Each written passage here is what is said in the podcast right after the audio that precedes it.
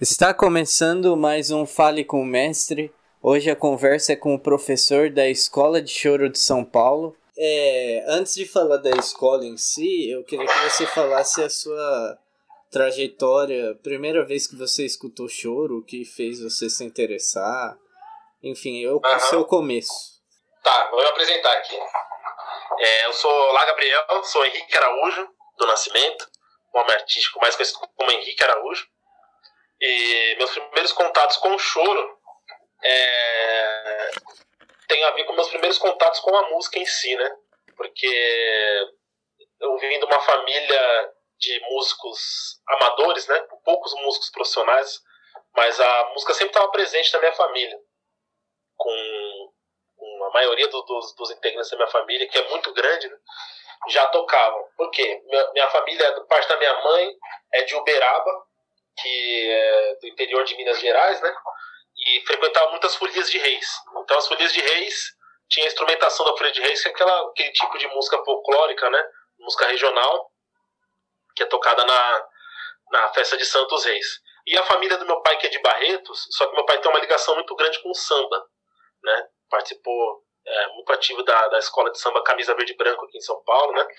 Enfim, meus pais se conheceram tal e e tiveram eu e meu irmão. E a gente foi morar é, na Avenida Pompeia, no bairro aqui de São Paulo, é, numa casa que era do lado de um conservatório musical, vizinho, né? Então, os tempos que eu tinha livre, que eu chegava da escola, as memórias que eu tenho, essas primeiras memórias, com 4, 5 anos de idade, é, eu passava grande parte do meu dia, porque meus pais iam trabalhar, no conservatório de música. Porque é, lá no Conservatório Som Arte. Então ali foram os primeiros contatos com a música. É, mas não com choro, com a música. Né? Eu tocava bateria, tocava um pouquinho de violão. Aí depois eu fui me interessar pelo cavaquinho, porque meu pai tocava cavaquinho, um pouquinho de cavaquinho. E o cavaquinho é um instrumento muito presente no choro, né?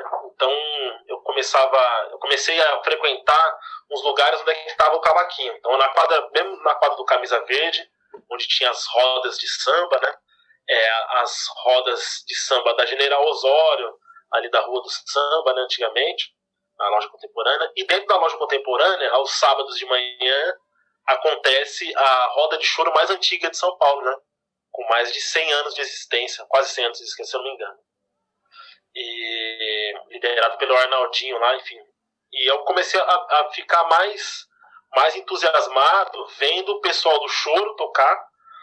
É, não mais entusiasmado, é que me despertava uma outra coisa, porque no samba, como eu já vinha da, da escola de samba, eu tinha muito contato com samba, eu tinha muito pouco contato com choro. Então eu ia para a roda de choro com meu pai, assistia aqueles senhores tocar, né? E dali foi o primeiro contato que eu tive com, com o choro, assim, na loja contemporânea. Aí depois foi indo, eu me interessei por, por, pelo cavaquinho, né? Aí meu pai me deu um cavaquinho, eu tinha é, 11 anos e eu morava perto, como eu morei na Pompeia sempre, no bairro aqui de Sumaré, né? na, no Sesc Pompeia, antigamente, na década de 90, final da década de 90, é, começo dos anos 2000, na verdade, tinha oficinas de músicas no Sesc Pompeia, na oficina do Sesc, né? Então lá tinha um curso de cavaquinho que meu pai me inscreveu para fazer curso lá. Então eu comecei a estudar cavaquinho com o professor Hildo Silva, que é um grande amigo meu até hoje, grande professor, e com a cavaquinista Ana Cláudia, que é integrante do grupo As Choronas, né? Que ela dava curso lá também. Aí eu é, fui me interessando tal, e surgiu a ideia de, de, de eu me ingressar na ULM, na antiga ULM, Universidade Livre de Música. Isso eu tinha 14 anos já.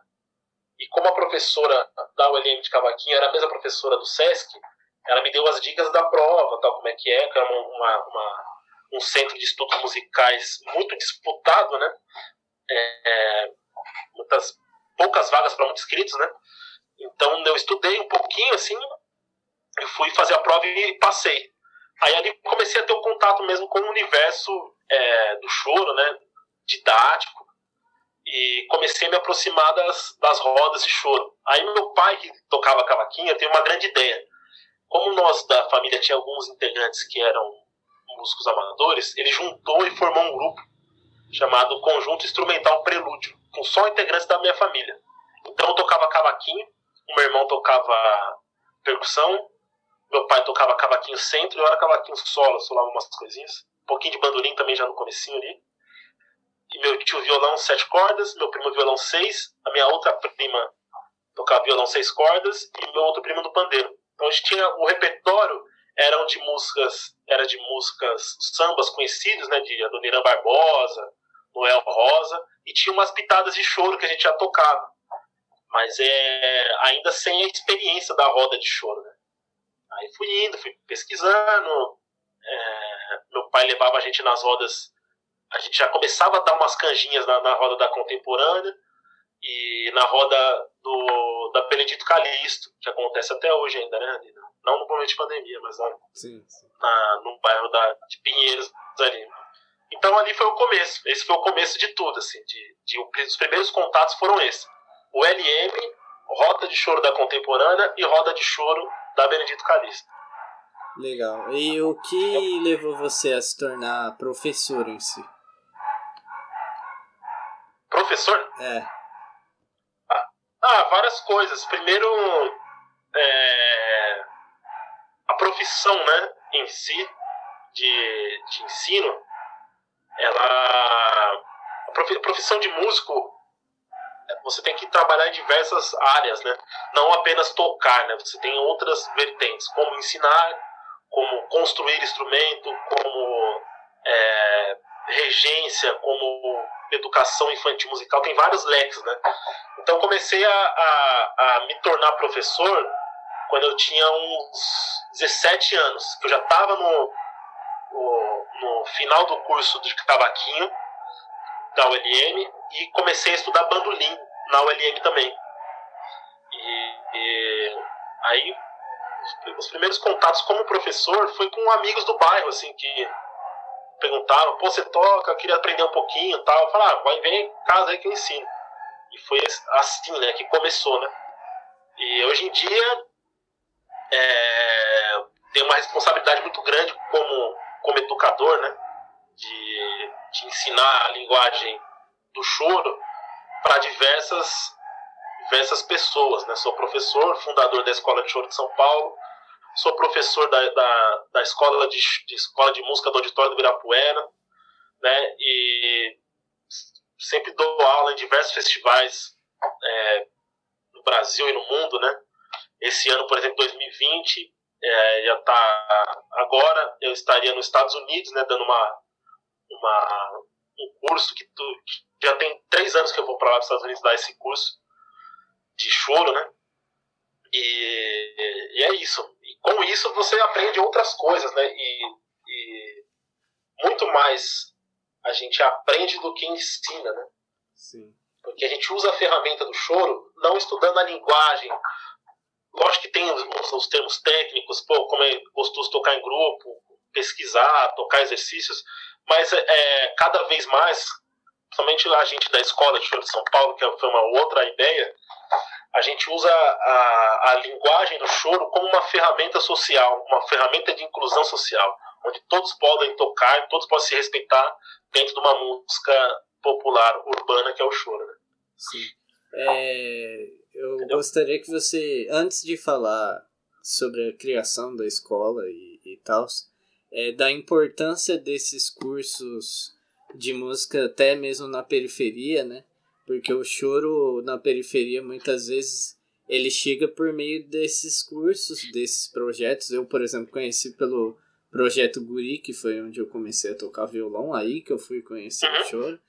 E de certa forma o que vocês estão fazendo da escola é isso, é aproximar o choro do, é, das pessoas, né?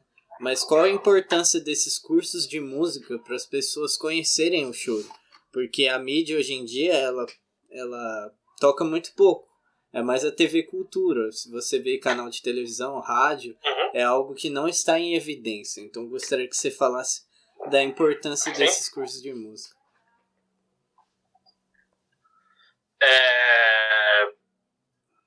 a gente tem que analisar diversos fatores né, para falar sobre importância. Acho que o primeiro fator é a gente conhecer da onde a gente veio e o que, que a gente está fazendo e o que a gente pode fazer para o futuro. Né? Tem uma frase do grande dramaturgo Plínio Marcos, que é um cara que eu sou muito fã, né? que fez diversos, escreveu diversos livros, diversas peças de teatro, e, uma, e ele tinha uma relação muito grande com o samba, principalmente com o samba de São Paulo.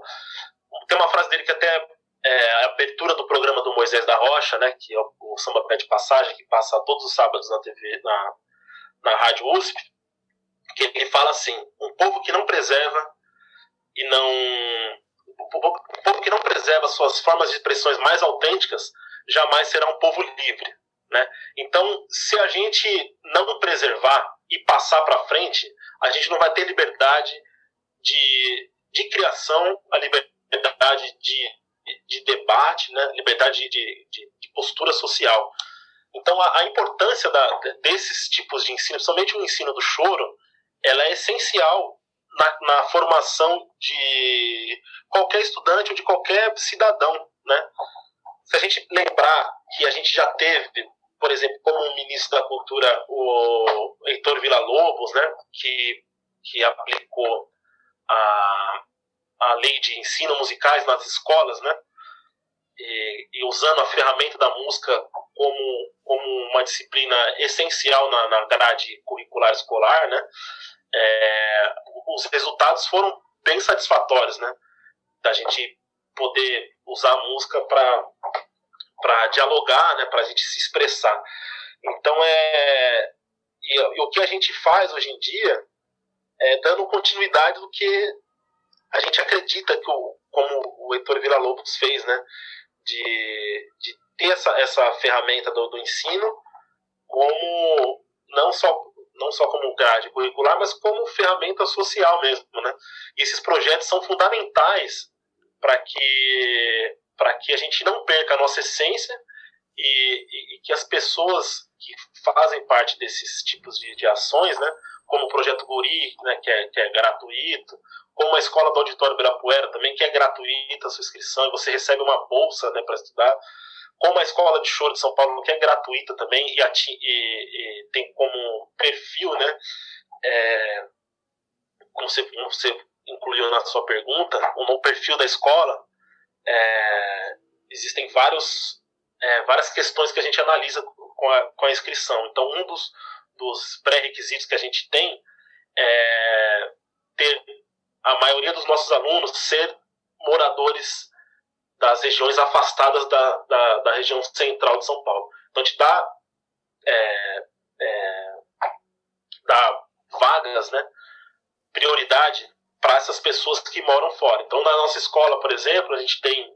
alunos que pegam três ônibus para ter uma hora de aula com a gente. Pessoas de Guaianazes, de São Mateus, de Engenheiro Marcilac, Grajaú, é, Vila Guilherme, sabe? Então, a ideia é meio que essa, assim, para as pessoas também, a gente descentralizar essa, essa coisa que é tão nossa, né? Não pode ficar, ficar presa a um, a um uma região só, né, que é a região central. E graças a Deus está dando certo, porque a gente está vendo, mapeando, né, é, diversas é, manifestações de choro em diversas zonas de São Paulo. Então, tanto no extremo oeste, na zona sul, na zona leste, na zona norte, a gente tem a, a, a, a já a, manifestação de choro né, acontecendo. Entendeu? Sim. É, é, de onde surgiu a ideia da escola de choro, né? Você pode falar de onde surgiu a ideia e como ela funciona no geral, é, como foram as inscrições, se elas já encerraram também. Você pode falar um, o mais geralzão assim, tá. sobre a escola.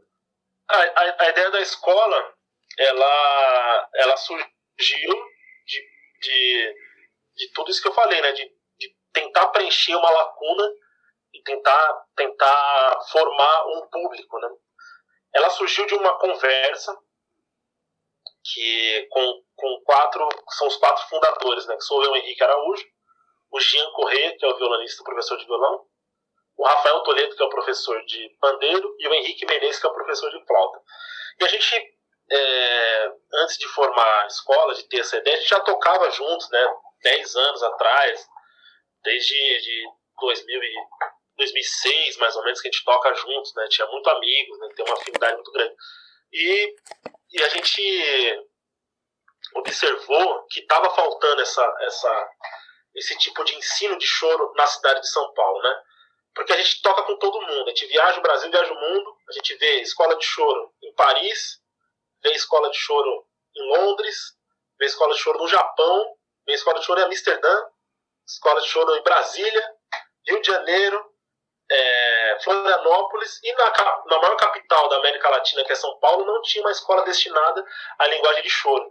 Então é, foi uma, uma, uma aventura assim, que a gente, a gente cometeu, né, uma loucura de falar, não, vamos fundar isso aqui e vamos ver o que vai virar, que eu acho é importante. Diversas reuniões a gente fez, né, diversas conversas de como será, seria montada a escola, né, e surgiu disso aí, de, de a gente analisar essa carência e, e, e, plantar essa semente que, que realmente no futuro a gente acredita que vai, vai trazer bastante frutos aí, entendeu?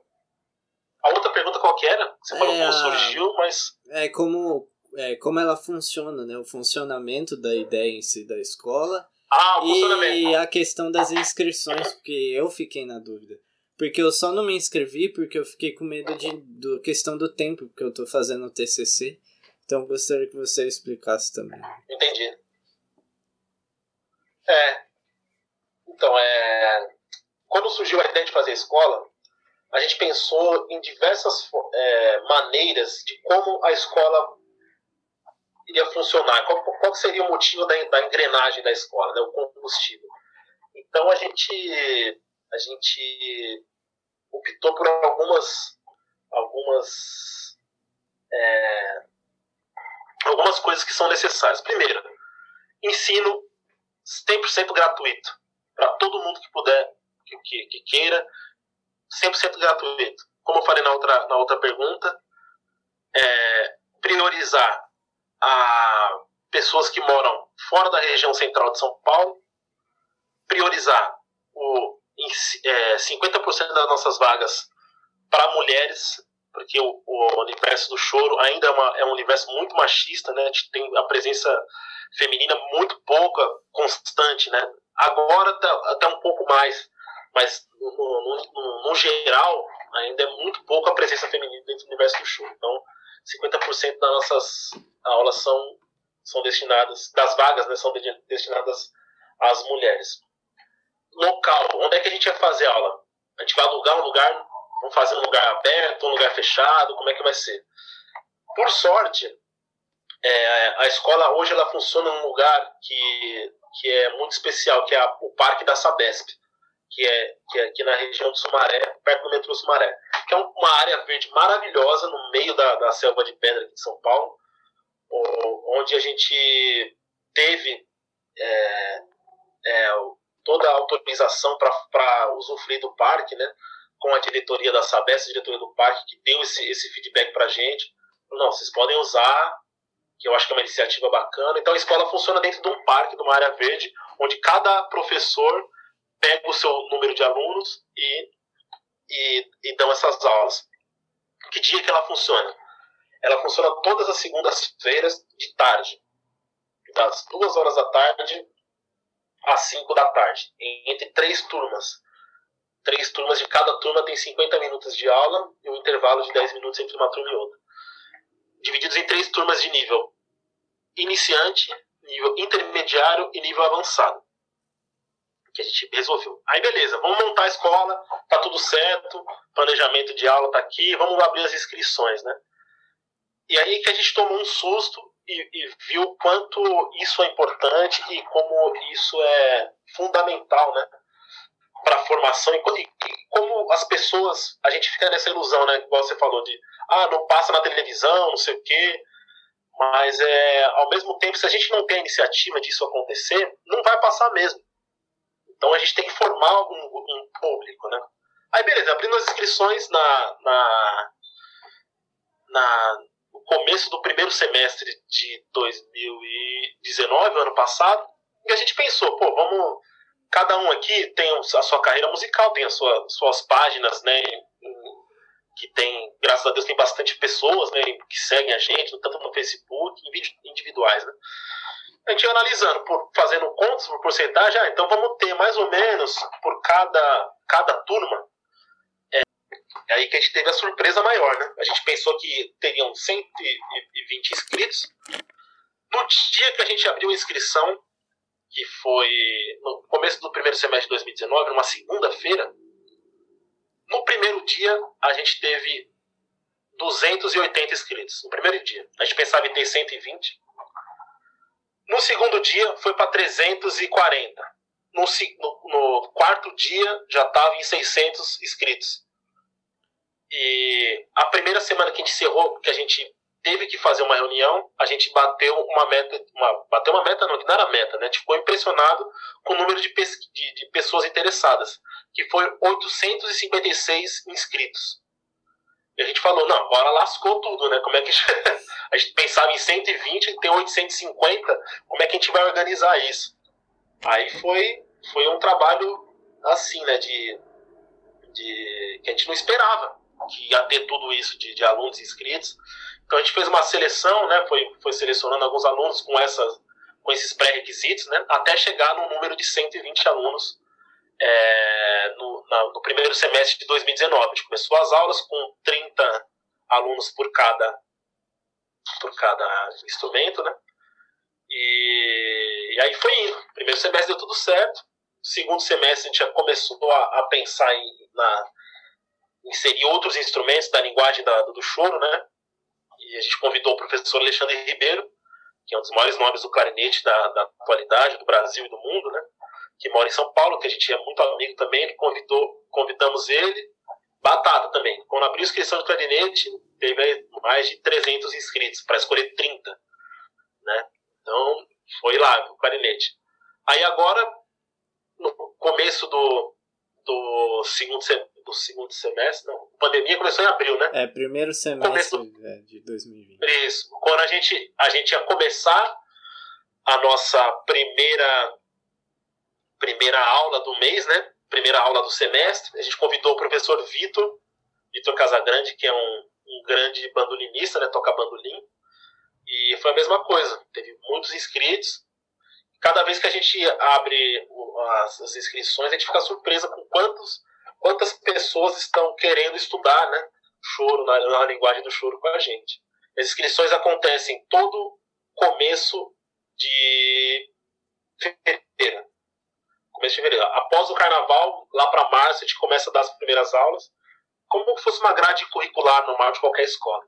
Entendeu? Entendi. E as assim, inscrições. Assim come... Não, eu só queria perguntar se as quem quiser se inscrever tem alguns pré-requisitos musicais? Existem alguns pré-requisitos? Existem, existem alguns pré-requisitos. O primeiro pré-requisito é a pessoa, o aluno ter o um instrumento, porque a gente não tem condições ainda de ter de, de ter uma parceria com algum, alguma empresa de instrumentos, né? É, aliás, já, já, procuraram a gente, mas ia, ser, ia começar a negociação agora, mas por conta da pandemia não deu certo. E pré-requisitos: pessoa ter um instrumento, a pessoa ter uma, uma carga horária, a gente, a gente preza muito pela presença dos alunos, né? Porque é, são muitos inscritos, né? Então, você que o aluno quer ser selecionado, ele tem que garantir a vaga dele indo nas aulas. É, e todo esse, que eu falei, 50% de, de alunos é, do sexo da, feminino, né, mulheres, e 50% da, dos nossos alunos das vagas são de, destinadas às pessoas de periferia. Então, como é que a gente consegue ver isso, né? E consegue ver, analisar os níveis, né? No primeiro, no primeiro, quando inaugurou a escola, a gente não tinha pensado nisso, mas agora para frente a gente já pensa, a gente pensou no, no começo do ano agora, quando a escola completar um ano. A gente escolheu os alunos que, tem, que tinham os instrumentos e, e, e classificamos cada turma vendo ele tocar, com uma entrevista, né? E, então, os primeiros dias de aula for, foram isso. Escutar os 30 alunos de cada instrumento e classificar ele na turma A, B e C. E como a, as procuras têm sido muito grandes e a gente perde, não perde tempo, né? O que é gostoso de ver e, e analisar, mas a gente ganha tempo se a gente fizer, se a gente tenha essa, esse tipo de seleção online. Então o que a gente fez? Um pré-requisito que o aluno tem que ter é postar um vídeo no YouTube tocando um pouco. Então a gente analisa um vídeo até um minuto. Ele coloca lá, faz um, um insere lá no YouTube, escreve lá, escreve, é, prova para a Escola de Choro de São Paulo. Aí tem que tocar um minuto, ou falar um minuto do que ele acha da escola, porque ele quer estudar lá, e aí, assim a gente vai classificando os alunos. Ah, entendi. Entendeu? É... Mais duas perguntas só rapidinho. É, você comentou das. Não, escolas... aqui, você vai ficar aí? você comentou da, das escolas que se tem, escolas de choro pelo mundo todo. Eu queria que você falasse a sua visão de como o pessoal de fora vê o choro. É, qual a visão deles do chorinho, porque é o brasileiro, né? E. Ah. Eu vou fazer só essa pergunta, depois eu faço outra. É, então, pelo, pelo que eu vejo, assim, é, é, é muito bem visto, né? Muito bem visto. Eu acho que, que tem algumas questões que são importantes para a gente responder isso. A primeira é, é, a, é a similarização que o choro tem com as músicas europeias, né? Porque o choro é essa mistura da, da música da corte, né? Da, da, da, da, vida família real, né? Com, com as polcas, né? Com as valsas, com o batuque africano dos escravos, né? Então isso que se deu choro. Então alguma, alguns tipos de melodias somente os europeus, quando a gente vai dar aula na Europa, eles se identificam muito. Né? Eles falam, nossa, vocês estão tocando a polca com swing. Né? E nada mais é que isso. Né? A gente toca polca, o choro é, é isso, né? com balanço, tocando as melodias é, europeias com balanço brasileiro. Então tem essa, essa, essa grande identificação. Né? Uma outra coisa é, é aí são termos técnicos, né? É, o tipo de instrumentação que é usado, né, o tipo de, instru de instrumento, né, de, de, ter essa, essa base de violão, cavaquinho, pandeiro, né, como isso é, é, é ele, se, ele se consagra tão consolidado, né, para uma base, é como se fosse um trio, um power trio de jazz, né, de bateria, baixo e piano, é o, o, o power trio de, de, de do, do, da música da, da raiz da música brasileira urbana é um, é um regional de choro, né? Com violão, violões, cavaquinho e pandeiro. Então eles têm essa similaridade, né? De, de entender, pô, função rítmica tá para cá, função harmônica tá aqui, a função rítmica e harmônica com cavaquinho e as melodias ficam em cima. E uma outra coisa que ajudou bastante é, é chegar nessas pessoas e elas têm esses feedbacks foi a internet, né? Porque até então a gente não tinha é, é, tinha, tinha, alguns artistas que viajavam antes da, da, da chegada da internet já para fazer shows, né? Como foi o caso do Garoto, como foi o caso do Radamés, né? O caso do, do é, tantos o Valdir Azevedo, né? Que, que o Dilermando Reis, que tocavam choros em outros países, mas com a chegada da internet isso facilitou, né? Essa comunicação, né? De mandar material para eles, pô, estou fazendo um negócio aqui, preciso de um material de choro, então te manda isso é, é, visto com bons olhos, né? eles, eles, gostam dessa, dessa, dessa nossa linguagem. Assim. Tá. E a outra pergunta que eu ia fazer é como, na sua visão, como você vê a nova geração do choro, assim, o pessoal mais jovem que está chegando. Você também é jovem, né? Mas o pessoal mais jovem ainda, de seus Obrigado. 18. Oi? Obrigado, é. jovem. ah, o pessoal dos seus 20, 18 anos que já estão formando grupos. É, é importante essa é, renovação, né? Porque leva o ritmo adiante. E tem a questão que eu perguntei já para os uhum. entrevistados da o quanto é importante se manter a, a tradição, é, não descaracterizar o choro, né? E o quanto se pode renovar ele musicalmente se na sua visão existe uma linha tênue aí nessa questão, qual é a sua visão nesse sentido? Ó, a primeira, a primeira pergunta que você fez é da importância da, da molecada, né? Tá tocando. A questão de, de representatividade, ela, ela nunca teve tão à tona na virada do século, né? Acho que, que existiram várias manifestações que, que as pessoas se sentiram mais representadas, né? Em diversas, diversos gêneros e características, né? A gente tem, por exemplo, é, se a gente pensar em questão de representatividade, nos, nos, anos 2000, a gente ter uma, uma, uma, manifestação LGBT na cidade de São Paulo, onde é um centro do, do, do, do LGBTismo do mundo, talvez uma das maiores paradas de LGBT acontece em São Paulo, e as pessoas se sentem representadas por aquelas pessoas que estão lá, isso é muito importante. Você ter uma Maju Coutinho apresentando um jornal nacional, apresentando um jornal hoje, é muito representativo para uma, uma criança negra ver um, uma se espelhar naquilo lá. Isso faz ela fortalecer. E na música é a mesma coisa. No choro é a mesma coisa. O choro sempre foi classificado como uma música de velho, né? Aqueles tiozinho tocando. Ah, vou tocar com os tiozinhos, aquela música de velho.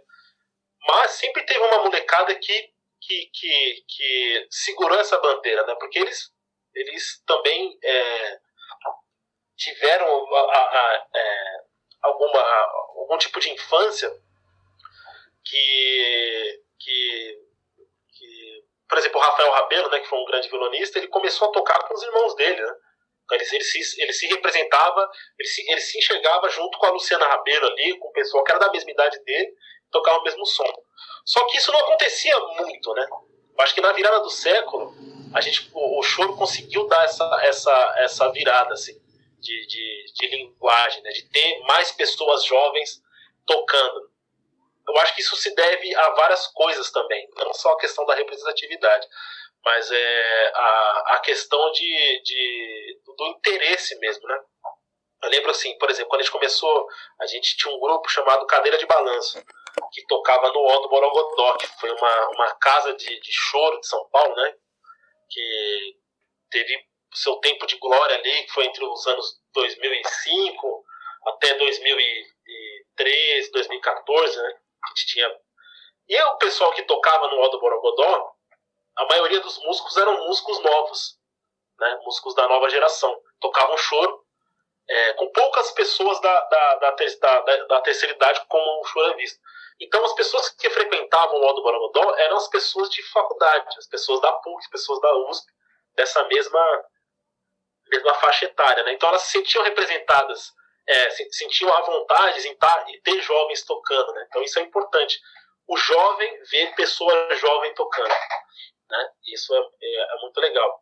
E alguns instrumentistas também foram fundamentais para quebrar um pouco essa, essa, essa imagem do chorão tradicional, né? Chorão andar de terno, chorão falar grosso, de não poder, não sei o quê. O Hamilton de Holanda, por exemplo, foi um cara muito importante para que isso para que isso acontecesse, né? Tipo, eu, eu, eu, eu tenho um, Hamilton, um grande amigo meu, né? E eu tenho a sorte de ter ele como um, eu tenho um ídolo que eu convivo com ele, entendeu? Então vejo o Hamilton que é, ele tem 15 anos a mais que eu, sei lá, e mas eu, eu toco bandolim muito por causa dele, entendeu? De ver alguém jovem tocando. Caramba, esse cara parece como o cara toca em pé, o cara, o cara gosta de interagir, o cara gosta de sorrir, né? Diferente dos chorões tradicionais. Então, a importância da, da, da, da, da dessa representatividade, assim, eu acho é, super, super válida, assim, sabe? E tem muita gente tocando, muita gente jovem, né, tocando choro. Né? A nossa escola, por exemplo, é, é, tem muito aluno novo, né? Os professores também são novos, né? Tem professores, a gente não, nenhum professor ali dos seis professores tem mais de 40 anos, para você ter uma ideia. A gente tem alunos de, de 14 anos a. Acho que o aluno mais velho da escola deve ter 50 e poucos. Né? E a escola está com 180 alunos, né? É bastante gente se a gente pensasse. Sim.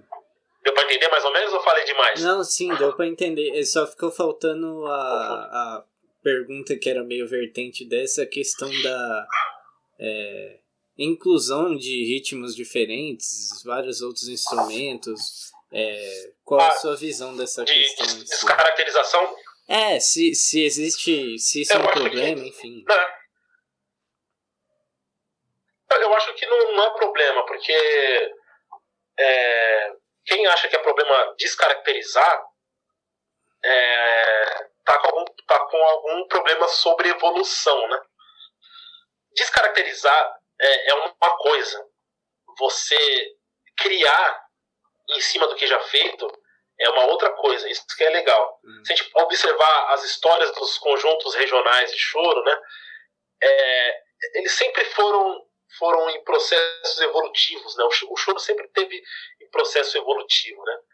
É, por exemplo, o regional do Canhoto, né? Que foi, talvez foi o regional é, maior destaque na, na, na, na, linguagem do choro, na linguagem do samba, na linguagem da música nordestina, que gravou com muita gente, muitas, muitos artistas, ele sempre estava renovando o repertório. A criação do Regional do Canhoto, é, ela, ela se deu através de uma pesquisa de, do próprio Canhoto em buscar uma sonoridade mais moderna para o regional e buscar músicas mais modernas. Tanto que a primeira, a primeira composição uma das primeiras gravações que tem no Reginaldo Canhoto é de uma música chamada Pitoresco, do Guio de Moraes. E é uma música que, que ela não é uma música que segue uma métrica é, é, harmônica convencional dos choros, né? Não segue uma, uma, uma melodia convencional e, e, já é uma fase de modernização da, da, do choro. Então isso acontece de acordo com a, com a linguagem, entendeu? De acordo com a raiz que você tem.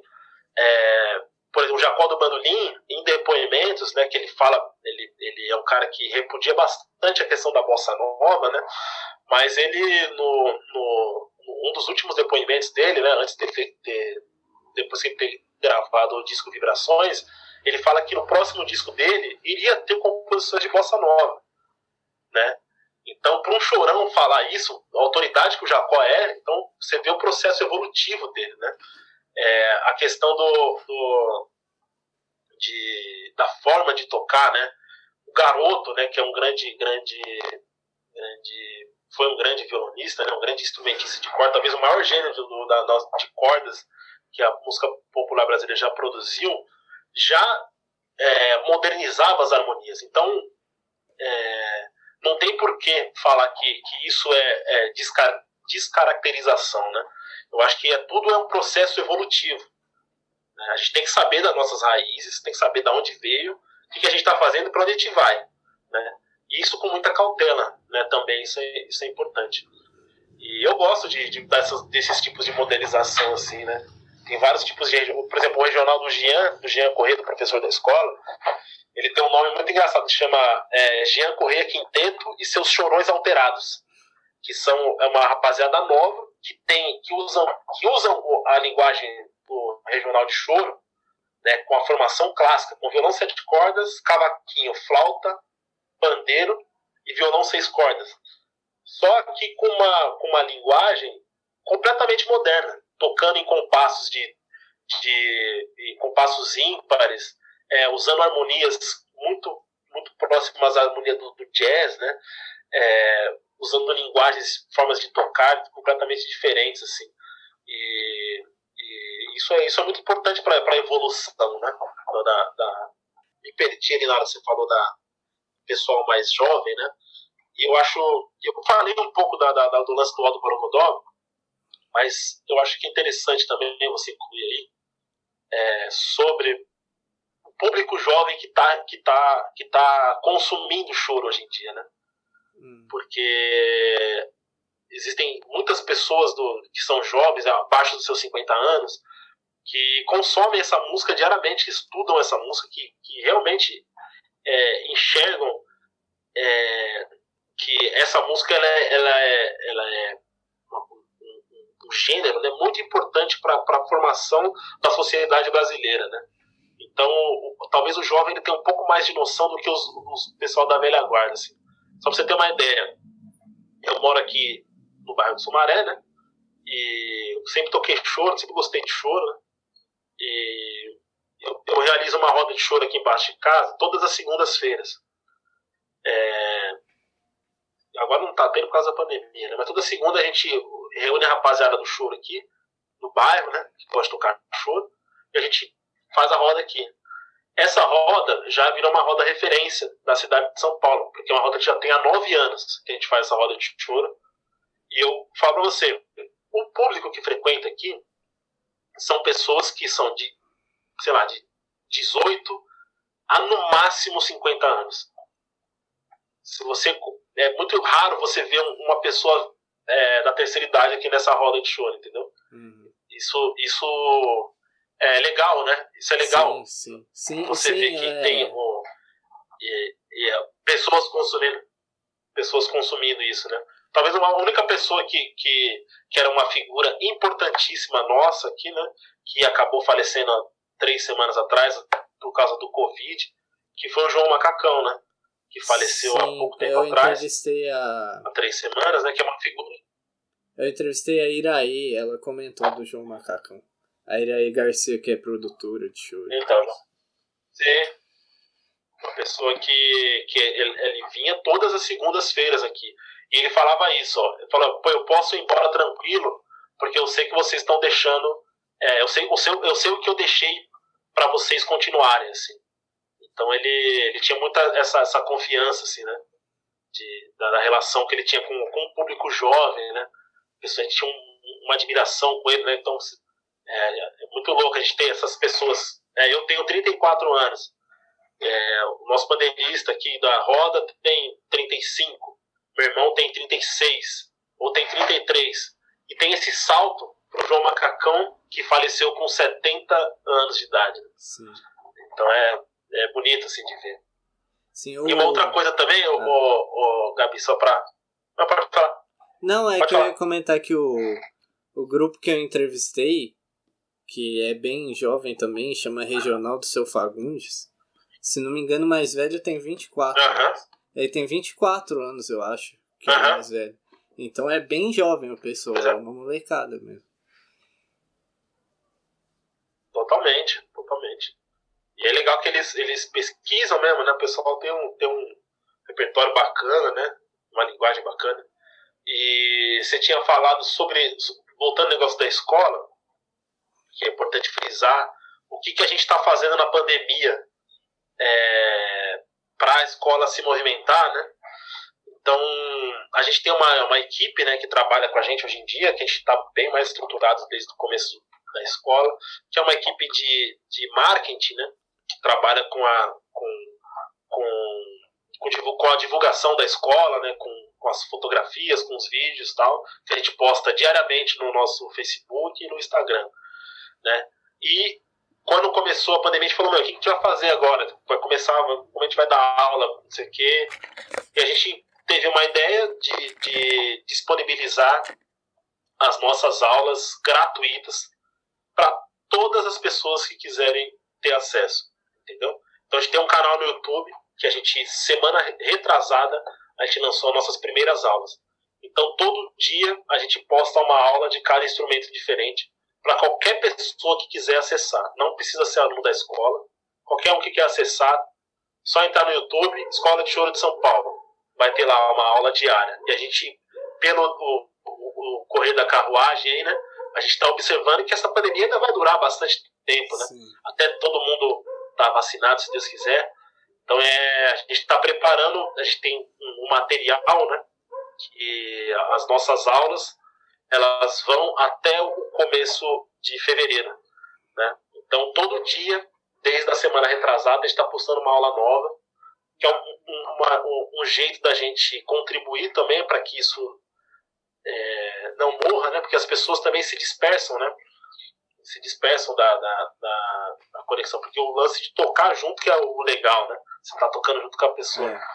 Mas a gente está tentando se, se adaptar a essas novas, as novas tendências aí, né? Então. Quero escutar assim.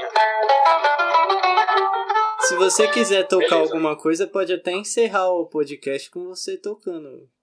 Eu tá gravando aqui, se você quiser tocar uma música. Eu toque alguma coisa? Fica à vontade. Tá bom, então, vou tocar uma música então. Quer que eu toque aqui? Afinal. Música aqui então. Uma música que é um. Na verdade é um concerto para bandolim. Eu, toco bandolim eu sou professor de cavaquinho na escola, mas o meu outro instrumento que é o bandolim, né? Tenho paixão pelos dois. Eu tô com o bandolim aqui no colo, eu vou tocar uma música que chama Terceiro Movimento da Suíte Retratos, que foi composta pelo grande Radamés Minato, grande pianista, compôs essa música para o Jacó do Bandolim em 1964 para ele se apresentar com regional e orquestra sinfônica. E eu vou tocar a parte do bandolim aqui, que é o terceiro movimento, que é do Anacleto de Medeiros, da suíte Retratos.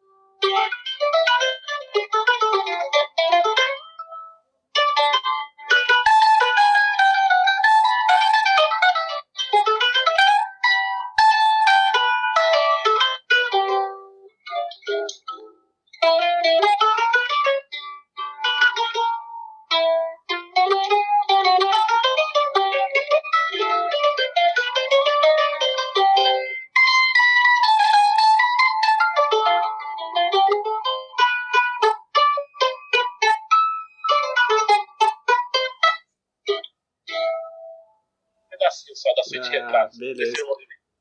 Show. Da, do gênero churro. Sim, é... Primeiro eu queria te agradecer e te parabenizar, porque eu acho a ideia sensacional. Esse foi mais um episódio. Curta nossa página no Instagram, fale com o mestre, que lá tem todo o nosso conteúdo.